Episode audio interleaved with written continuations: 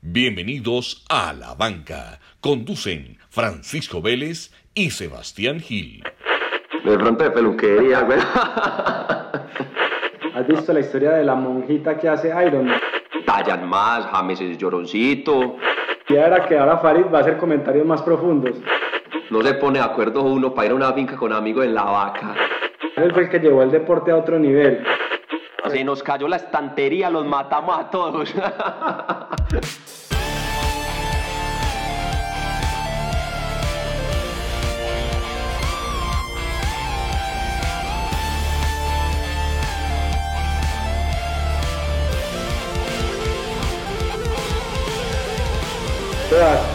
cuarto episodio, ¿cómo vas? Pacho, excelente, hermano. Excelente.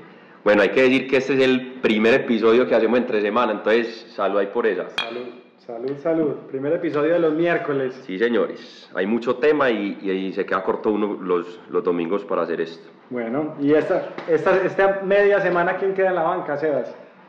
Bueno, en verdad hay dos bancas. Una, que, una banca que puede salir a la titular y, otro, y otros que sí quedan en la banca, pero duro. Los que sí quedan en la banca, definitivamente, y vamos a, a tocar dos temas ahí sobre eso, eh, es la gente que saca disculpas por todo, hermano, con relación a la edad. No, que es que estoy muy viejo, que es que ya no me da, que es que para hacer deporte estoy muy cucho. ¿Ese es el titular que- o esa es la banca? La banca, banca. no, esa es la banca banca. Eso es esa gente que en la banca. Porque otra vez, como te dije, hay dos temas ¿Y qué te con, pasó? con ¿Qué la te edad. esta?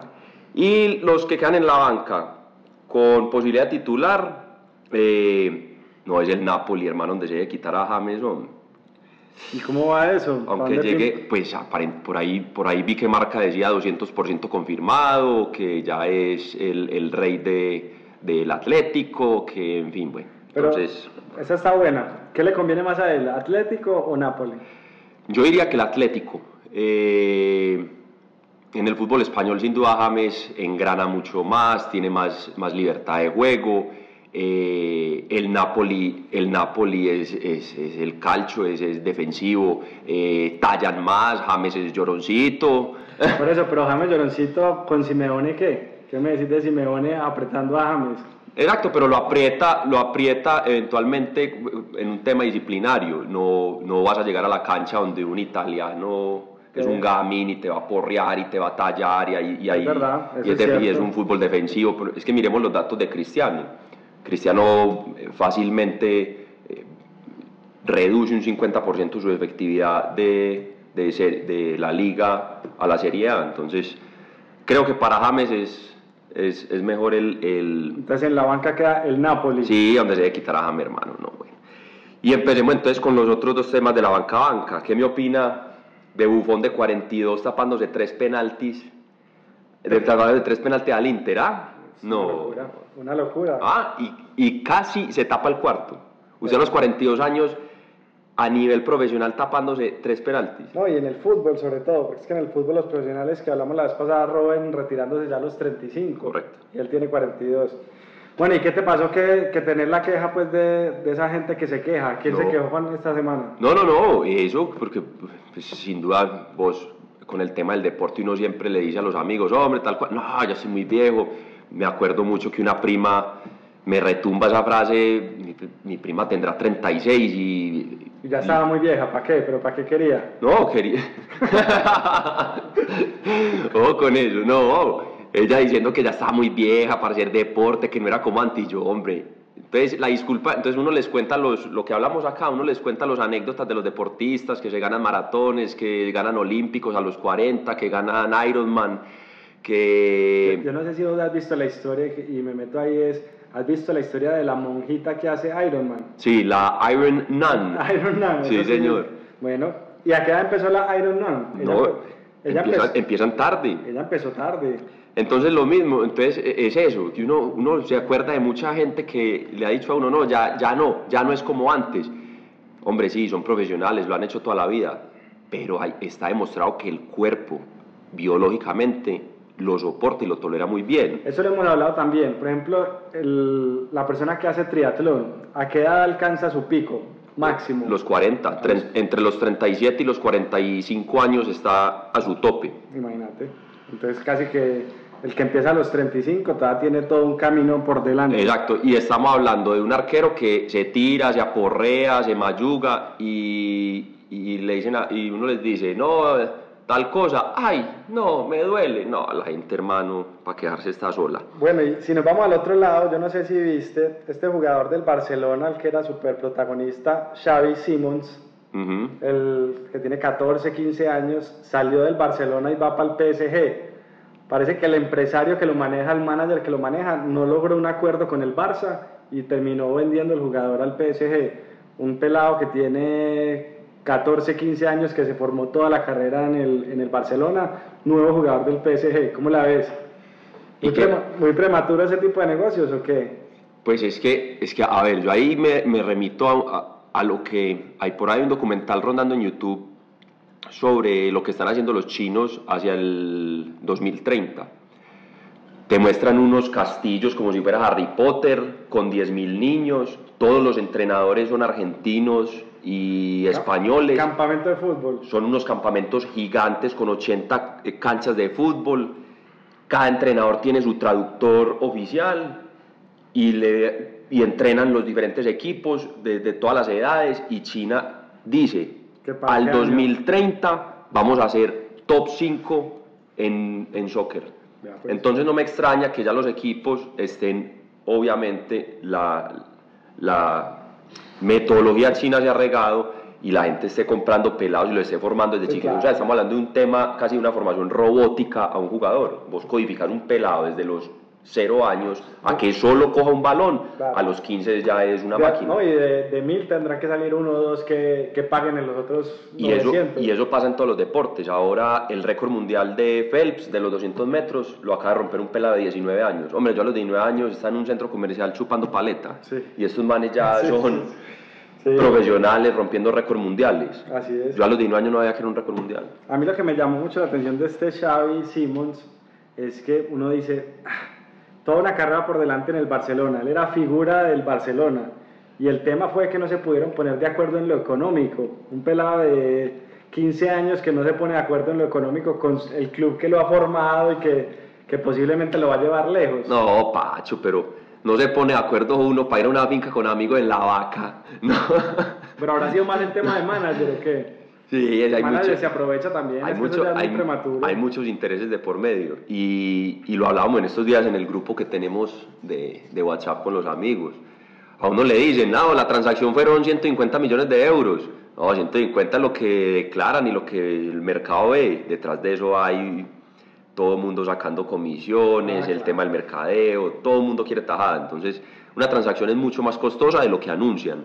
Entonces, Sí, es, muy es muy normal que por tema económico se dañen esos negocios. Eso es muy cierto. Y yo no sé, esta semana salió el ranking de los equipos más valiosos según Forbes. ¿Viste el listado o no? No, no, ¿El no listado vi. cómo está? Entonces, número uno, Dallas Cowboys de la NFL, 5 mil millones de dólares. Número dos, New York Yankees de béisbol, que lo hablamos la vez pasada, 4.6 mil millones de dólares. Número 3, Real Madrid, uno que cree que el Real Madrid es el tope del tope del Hmm, tope. increíble. Puesto número 3 con 4.2. Barcelona es el número 4. Los Knicks de básquetbol, puesto número 5. Puesto número 6 para el Manchester United. Y si uno empieza a ver la lista para abajo de los primeros 50 equipos más valiosos, casi que todos los que están son de, o de la NFL o de la NBA. Los del fútbol están muy, muy lejos. Entonces ahí sale una pregunta y es, ¿cómo un equipo como los Dallas Cowboys, que no gana un Super Bowl hace 25 años, es el equipo más valioso del mundo? ¿Qué me decís de eso? Bueno, y ese, y ese valor es teniendo en cuenta, Todo, todo el, el negocio que mueve a nivel de franquicias, de todo. bueno, de nuevo volvemos a lo que hablamos en los, en los tres episodios anteriores, que ha sido una constante en, este, en, este, en estas conversaciones. Los gringos hermano. Esa gente para el mercadeo, el tema de camisetas, cuando a usted le dicen cuál es el referente suyo de una porrista a nivel global, yo creo que es el Dallas Cowboys. Sí, es sea, verdad. hermano, usted se imagina ahí mismo la vieja, me sé los colores, es azul, creo que azul con dorado, eh, con plateado, es- es- son un referente, es el tema del mercadeo. Son un referente. No hay que, ellos lo tienen claro, para vender no hay que ganar, No hay que ganar, no hay que ser los primeros. No hay que ser los primeros. En cambio, aquí en este platanal, lo único que exigimos es, no, que el equipo gane, que el equipo gane. Sí, es muy bacano y lo he dicho. Uno paga es para ver ganar el equipo. Sí, Pero, al empresario le importa es hacer billete. Sí, claro, eso es muy cierto, eso es muy cierto. Y ahora, por ejemplo, eso yo lo conecto y son temas muy diferentes. Ya esta semana salió una noticia que quedó aprobado el canal Premium en Colombia, que nos va a tocar pagar 30 mil pesos eh, para poder ver televisión. Y se supone que el fondo de eso es que con esa plata se la van a dar a los equipos para que suba el nivel de la liga. Conociendo como conocemos el fútbol colombiano, ¿eso va a pasar o no?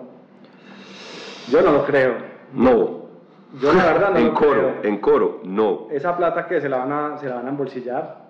¿Y quién va a pagar los 30 mil pesos? A mí eso me preocupa porque a mí me gusta ver el fútbol colombiano en la casa tranquilo, ¿no?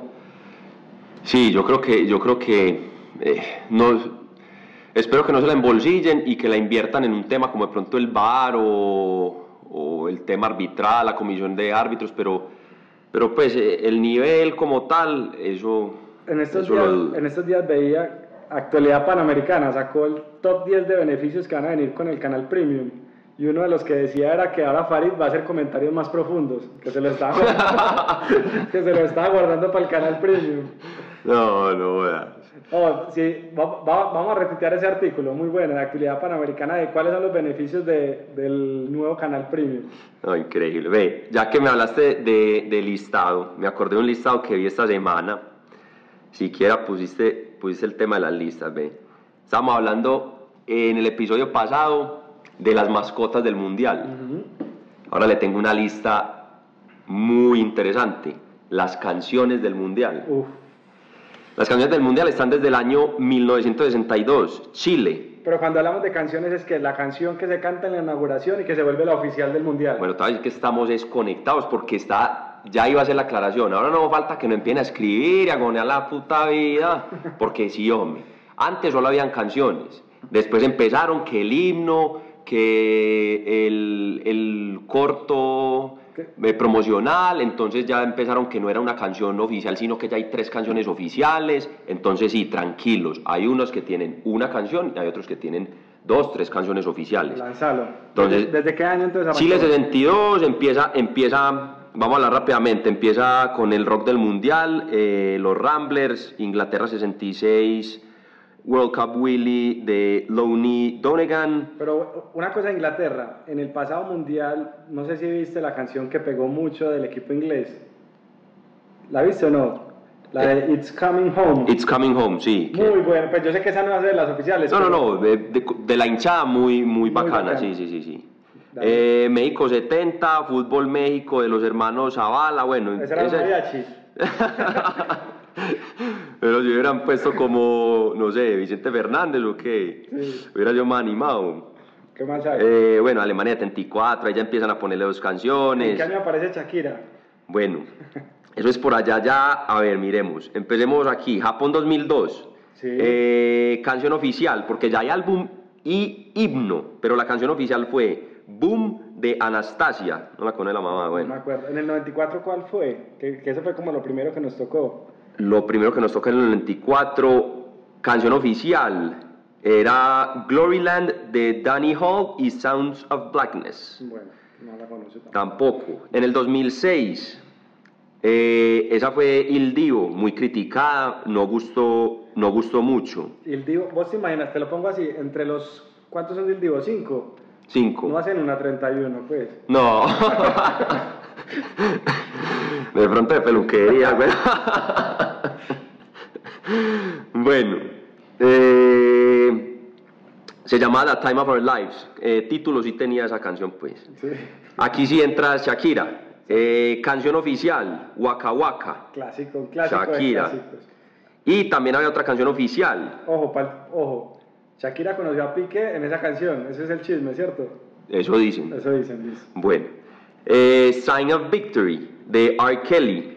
También era canción oficial. Esa era buena, esa era buena. Y esta era canción oficial patrocinada, aquí ya le meten el tema gringo, la de Coca-Cola, muy bien. Sí. La de Waving, Waving Flag, Esa era muy buena. 2014. Esa deberíamos tuitear alguna de estas, porque hay unas muy buenas. No, no, no, ya te voy a decir cuál vamos a tuitear y la vamos a oír aquí en vivo. We Are One de Pitbull, que canta hasta con la abuelita, Sí. creo que canta hasta con los hermanos Buletas y Sí. puta, eh, Ave María. le, sale, le sale a lo que sea. Eh, también canción oficial, también sacado canción oficial Coca-Cola, se llama La Copa de Todos, la cantó David Corey y Peiri Cantu. Sí, Y estaba Wisin también ahí. sí. Rusia 2018, La de Nicky Jam esa es la mejor. Nicky Jam, Will Smith, era, Uh, era Istrefi y Diplo. Mucha Canción oficial, canción oficial de Coca-Cola también fue Colors y Comanda en el 2018. También de Polina Gagarina, canción oficial que fue la mona rusa esa que sí estaba muy buena. Pues no me, no Bueno, acuerdo, pero bueno. y ahora sí, téngase, canción oficial, mejor canción oficial de la historia. Ni Ponela la, pues, ni la voy a anunciar. Dale. Sencilla, sencillamente la vamos a oír y yo creo que todos identificados con el tema. Aquí va. la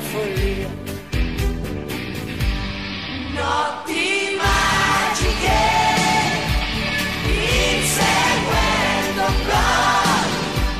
sotto il cielo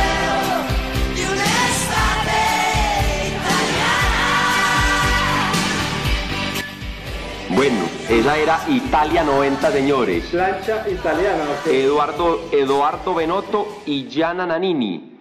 Sí, plan- eh, exacto, era el, era el 90, la época del italo pop y, y el, y el rock italiano. eh, Muy buena, muy buena. esa fue, esa fue la, la época literal de donde salió la plancha y eh, posteriormente llegaría a Colombia y cantaríamos a grito herido todas las canciones en las discotecas aquí, Pacho. Listo, número uno, Italia 90, yo pongo número dos. Número dos, para mí la de Rusia, Nicky Jam, Will Smith y Diplo. Sí, yo creo que estamos de acuerdo. Y número tres, yo creo que hay que meter a Shakira con Claro, Waka Waka y...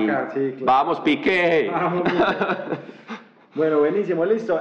Fútbol colombiano, entonces ya van dos fechas y yo quiero decir acá cómo está el tema de las apuestas. Porque las apuestas, ustedes saben que está moviendo mucho dinero, en Colombia está moviendo mucha plata. Y bueno, vamos a ver quiénes son los, los favoritos pues en el fútbol colombiano. Entonces, número uno está Nacional.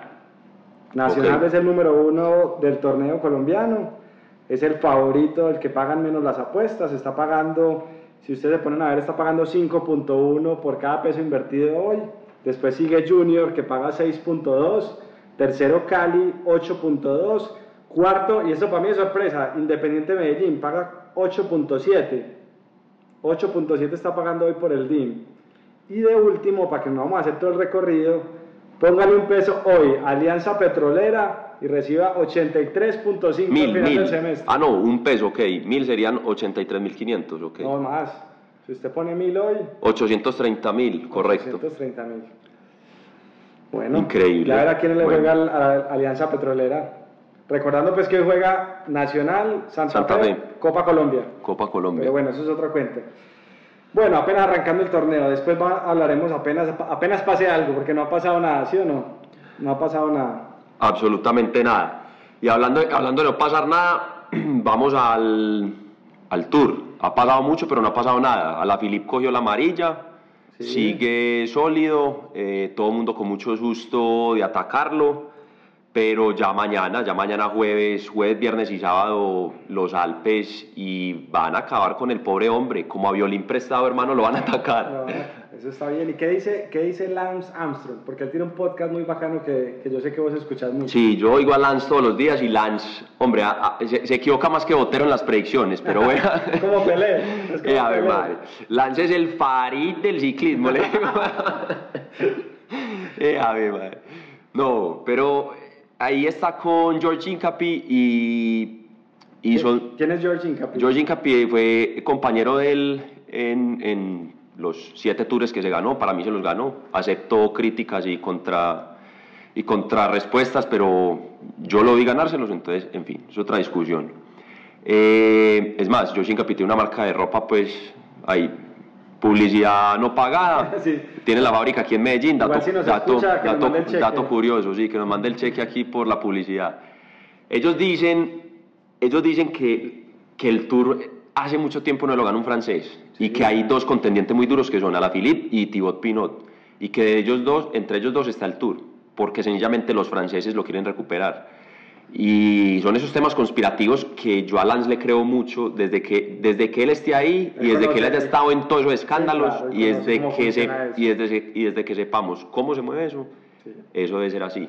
No sé vos si, qué opinas o cómo que has visto, qué, qué, A qué mí- opiniones tenés ahí del, del, del tour vigente. A mí el caso de Lance, más que el tour, a mí el caso de Lance me parece las cosas más bacanas de historias de vida, porque uno lo escucha hablar hoy y él, más que arrepentirse, él está de cierto modo agradecido por lo que le pasó. Y cuando él habla en las entrevistas, él dice, pues sí, yo, yo me dopé, todo el mundo lo hacía, si no lo hubiera hecho no lo hubiera podido ganar, estábamos compitiendo parejos, pero bueno, en fin, él más allá de eso, él dice, yo no podría estar hablando hoy donde estoy si no hubiera pasado todo lo que pasó. Entonces él casi que agradece, aprende, no se arrepiente de lo que hizo, que yo creo que es una postura, digamos, eh, pues muy fiel a, a- a lo que ha sido él.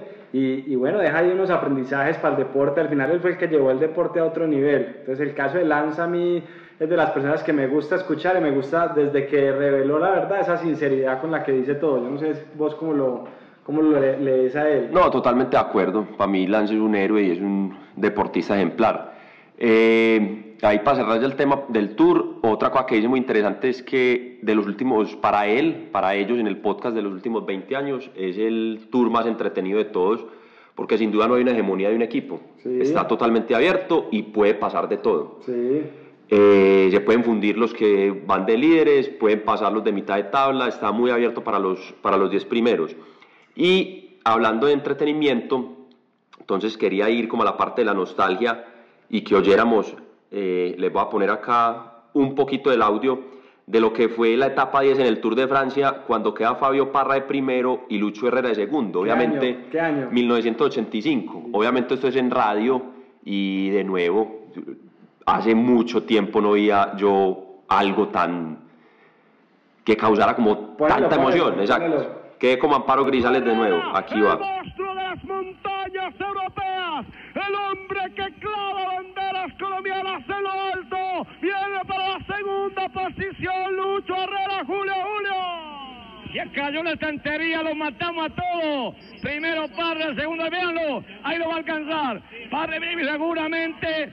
Herrera le puede dejar ganar a Parra. Vamos, Lorelita, vamos los dos. Quiero escuchar este himno de Colombia. Hoy Colombia ganando aquí con Herrera y Parra. No conozco nada más colombiano que suene un himno en un fin de un campeonato colombiano, pero himno puesto desde la transmisión, no el himno oficial. Ah, ¿qué me opina de esa narración? Una No, belleza. ¿Y cómo le parece pues el, el dicho del man? Eso sí era periodismo. Hoy no tenemos titulares, pero creo que es el dicho del, Sí, del pero- programa. Se pero- nos cayó la estantería, los matamos a todos. la sacó del estadio ese man. Yo no sé si vos te acordás, por ejemplo, para mí narraciones inolvidables, William Vinasco. Ah, no, Cuando William empezaba Vinasco. a poner Colombia, tierra querida, Ah, en no. una jugada de peligro. No, pero ese era un agüero. Colombia tierra quería era goleada fija. Hombre, Pacho, por Sí, favor. sí, mucho nivel, pero bueno, recordar es vivir, como dicen por Sí, ahí. señor. Recordar es vivir. Bueno, y esta semana vi que ya están pirateando la camiseta de Falcao en el Galatasaray. No, puede ser. ¿Cómo hacen los revendedores? Eh, Ave madre.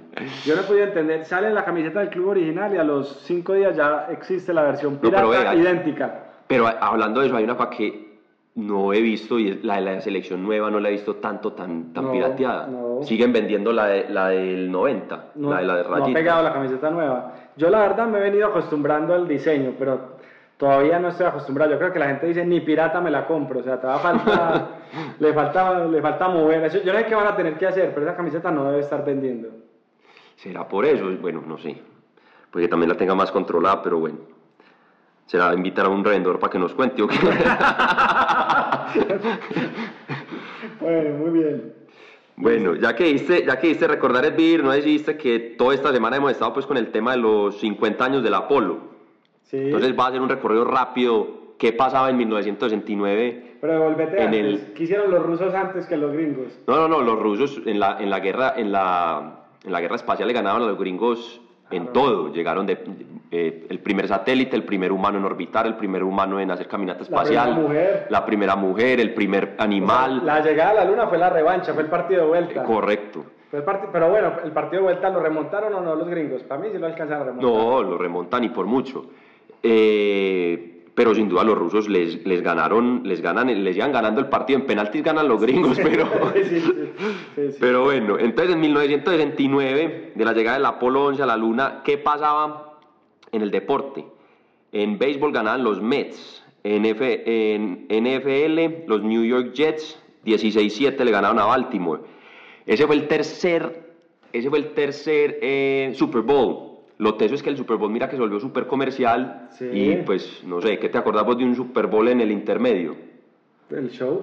El, pero algún artista.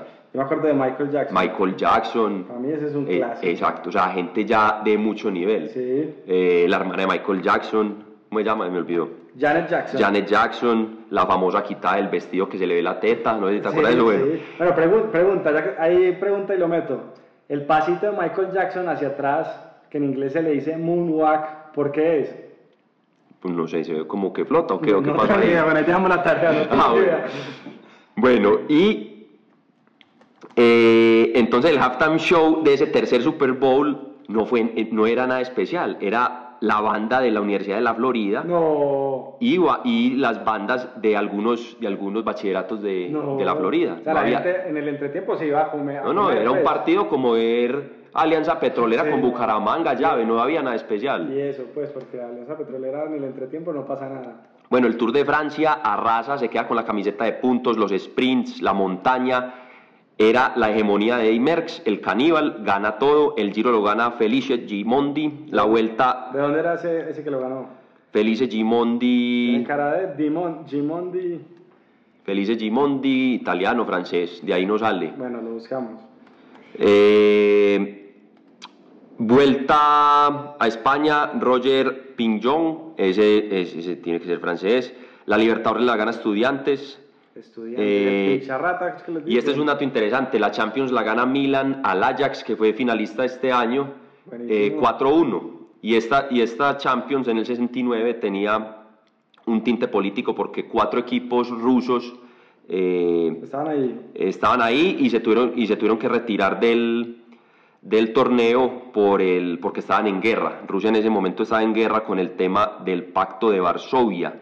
Entonces los rusos estaban invadiendo, que daba miedo y por temas políticos no jugaron los partidos y hubo muchos equipos que pasaron sin tener que, sin tener que jugar. Sí, buenísimo. Eh, bueno, Pacho, nostalgia, entonces contame vos como desde niño un evento deportivo que hayas vivido que te haya marcado. ¿Alguna vez fuiste a algún partido, jugaste algo, te comiste un penalti? ¿Qué te ha pasado? A mí me marcó mucho, pues la- todo, para los que me conocen saben que soy hincha de Nacional y a mí me marcó mucho esa primer, eh, no, ni siquiera primer, pero ese título de- del 99 y no sé por qué el 99, pero la historia de que el arquero era Calero en su momento, titular todo el semestre y llega una jugada en la final en Cali, porque el título fue contra América, se hace expulsar y entra Milton Patiño, un arquero que era suplente, que no había pasado nada, y a partir de esa final casi que se le dispara la carrera, se pone en otro nivel. ¿no? Y le queda leyenda nacional, Patiño. Queda leyenda, Milton Patiño es leyenda nacional. Sí, correcto. Pero bueno, eso solo le va a gustar a los hinchas de Nacional. Sí, bueno. Eso solo le va a gustar. 5-0, te- no te va a decir que lo viví, ese es el cliché que la mayoría de gente dice. Ese es el que todo el mundo dice, no, el 5-0, no lo olvido. Ah, Yo recuerdo mucho el 3-0 el día de los penaltis de Palermo, que ese también fue un, fue un día memorable, memorable, memorable. Y yo te diría lo siguiente, yo cuando era pequeño vivía muy cerca al estadio. Y el plan mío con el que yo hacía era, me iba con mi papá a jugar fútbol, a hacer tiritos cerca del estadio. O sea, muy cerca del Atanasio Girardot nos íbamos a hacer tiritos y eso para mí me marcó, porque era ese ambiente futbolero que se vivía antes cerca de los estadios. O sea, uno podía ir a, a los alrededores del estadio a hacer tiros en, una, en un pasto, jugar ahí toda la mañana e irse para la casa. Eso yo creo que eso, yo no sé si eso pasa hoy, pero eso era espectacular en esa época. No, sí, sí, siempre jugar, siempre jugar pequeño o con, o con el papá era, eso sin duda lo marca uno. Yo, yo, tengo dos, yo tengo dos para compartir. El primero, jugando como jugador pues en el colegio. Eh, yo era lateral izquierdo, muy rápido, muy brocho, poca habilidad, pero buen estado físico. Carro loco. Carro loco. Entrenando no me comía un penalti. No fallaba uno. Y el único día que me pusieron a cobrar uno me lo comí. no, eso jamás me va a olvidar. Clásico. Jamás me va a olvidar. Pero bueno, esa, es- esa es la vida, hermano. Uno, entrena, uno puede entrenar toda la vida, me- te preparas para una carrera, eh, vas a salir con una chica, lo que sea, y el día que ese día precio te pasa algo, te varó el carro, eh, me levanté, te levantaste con diarrea, y así es la vida, hermano. Bueno, el fracaso no, no avisa. Aquí viste lo de los penaltis. Un saludo para el costeño que. Un saludo para el amigo del coste, hombre. Listo. Bueno, Bueno, y el anécdota ya como asistente al estadio, eh, no, no fue un 5-0, fue un 6-0. ¿Cuándo? Mi papá es caleño y me lo llevo a ver Nacional América en el 2006, último partido del torneo. ¿Y él es hincha de la América? No es hincha del Cali, pero es un caleño. Pero es es caleño. caleño, es caleño ante todo. Es caleño. Y Galván, ¿cómo es que le mete cinco goles, hermano, al Sí. Cali? No, eso fue, eso pa- fue, pa no olvidar. eso fue violento. Bueno, y el capítulo pasado hablamos de Jerry Mina, y yo no sé si viste que hoy salió una noticia que Jerry Mina parece que lo van a sancionar en Inglaterra por haber aparecido en una publicidad de apuestas en Colombia. ¿Cómo así? Y la sanción que están diciendo es que posiblemente pueda ser una sanción de todo el semestre, que no pueda jugar en todo el semestre, porque las normas de la FA es que no, ellos no- de la Premier League es que ellos no pueden hacer parte de ninguna publicidad de apuestas en Colombia. Entonces se armó la polémica en Twitter, la gente diciendo, hay varios equipos de, de la Premier League que tienen en la camiseta patrocinios de equipos de apuestas, y el pobre Jerry Mina salió en un comercial de apuestas de Colombia y va a salir sancionado. No, y lo más triste es que yo sé que Pero, no tiene nada que por- ver. ¿Por buen tipo o qué? por buen tipo. Y yo sé que no tiene nada que ver, pero está promocionando apuestas colombianas en pesos y allá multiplican en libras, allá multiplican en libras, hombre, no, dejen jugar al moreno, por favor, hombre. Un peso contra una libra, no, no me crean tan mal. Pero bueno, el pobre Jerry que entonces se va a quedar sin, sin jugar si eso se llega a confirmar. Bueno, vamos a verlo. Listo, y una, una última que tengo que me gustaría conversar es, llegó el VAR, listo, ya estamos aceptando que llegó el VAR con sus pros y, su- y sus contras. ¿Qué pasa con el fútbol de barrio? ¿Qué pasa con el VAR y el fútbol de barrio? No, pues lo mismo, juegan el coteo y van para el bar, la misma huevona. ¿Qué va? sigue, sigue habiendo bar, sino ya- que ya otra, es otro- la petaca. otra modalidad. Bueno, sí. No, pero sí, sí me acuerdo en algún momento del fútbol se hablaba que, que el, el deporte tenía que ser igual, tanto para un profesional de alto rendimiento como para un pelado jugando en una cancha en el barrio. Y yo creo que el bar es la primera vez que se dice que se separa. O sea, el deporte profesional tiene una, una tecnología, unas reglas, unas posibilidades, y el deporte aficionado... Macho, digamos pero que no, pero no crea, no, no crea, lo que pasa es que esta- hemos estado desconectados, porque en la universidad jugamos torneos de fútbol 5, y yo me acuerdo que a mí incluso aquí, lo voy a aceptar, a mí me llevaban a jugar y no, y no pertenecía a las universidades, me metían de colado y iba mucha gente a los partidos, y en esa época no había el smartphone. Hoy en día no me imagino que la novia, el amigo, el tío, el papá esté grabando y haya una jugada polémica ahí mismo de pare el hijo de puta. ¡Güey, yo lo grabé, la chimba! Véalo, aquí lo tengo grabado. Sí, se ve no falta. O sea, uno dice que se separa, pero me imagino que ya alguien, aquí en, aquí en Colombia, ya alguien se mató por un video en un celular, se lo En aseguro. un, partido, en un partido de barrio. En un partido en fútbol 5 ya se tuvieron que haber dado. Bueno, si alguien, si alguien ya tiene el caso, que lo mande. Bueno, si alguien tiene un video de bar, eh, graba en celular, mándelo. Que lo mande. Bueno, ¿y Le mandamos sigue? una gorrita. ¿Qué sigue para esta semana, pues? ¿Qué, qué sigue para No, vamos a terminar rápidamente. Eh, me pareció curioso que el cartel de 1969, la final de la Champions, fuera un torero haciéndole un pase al, a- al toro Sí. y decía Estadio Santiago Bernabéu eh, y decía pues las fechas y el, y el partido, pero no tenía nada que ver con fútbol, era un torero promocionando fútbol. Imagínate donde pusieran un torero hoy. No, hoy en día ponen un torero, me, no me hagas hablar de este tema, de los animalistas y las minorías, Pacho, que me daña el día, la semana. Además, no te vuelvo al próximo programa, Pacho. dejémoslo, dejémoslo para la próxima. No, no me calentes. Y el último tema, que es muy similar a lo que estamos haciendo acá, este programa, la vida, hablar de la vida. Hay un man en Estados Unidos, eh, les damos el link a la entrevista, que se llama Reich O'Malley. Escribió un libro que se llama One Lucky Fan para complementar su historia de vida como fan deportivo, así como nosotros, por eso estamos haciendo este podcast. El hombre decide visitar 42 estadios en 53, en 53 días, de la MLB, la NFL, la NHL, cualquier deporte. visitar estadios en diferentes partes de Estados Unidos en un itinerario muy apretado para vivir la experiencia, que es ser un, que es ser un fan, cómo se vive, lo que es co- conociendo gente, el remate de los partidos, yéndose para el bar, eh, el asado previo al partido. Entonces en su libro cuenta cómo el deporte moldeó y transformó su vida. Eso está bueno. Y es prácticamente la esencia de este programa. Publiquémoslo. Cómo la vida nos ha transformado. Me gusta. Y me este gusta señor mucho. escribe un libro acerca de eso. Me gusta, me gusta mucho, buenísimo. Bueno, ¿y esta semanita qué sigue entonces? Bueno, no, pues eh, El tour ya eh, llega a el su tour fin. llega a su fin, las últimas tres etapas, el domingo, el domingo ya es, es de protocolo, tomando champaña. Vos vas ahorita para el estadio, ¿qué, qué- Vamos a ver al verde a ver cómo le va con Santa Fe. qué crees que pasa ahí? No, yo espero Porque que empató gane. con Bucaramanga muy mal ahí. ¿o Yo qué? espero que hoy se haga goles, pues, eso espero. Bueno, ¿y qué más viene? No, hay que, hay que estar pendiente, quedamos en deuda de los titulares, creería yo, de los titulares insólitos. Titulares insólitos, hay que seguirle buscando a los titulares insólitos. Bueno, Gildi, No, Pacho, excelente, excelente programa, mucho dato curioso, eh, más información, pero se nos acaba el tiempo. El domingo nos vemos. nos vemos el domingo entonces, muchas gracias. Pacho, un abrazo, que estés bien, chao. Un abrazo.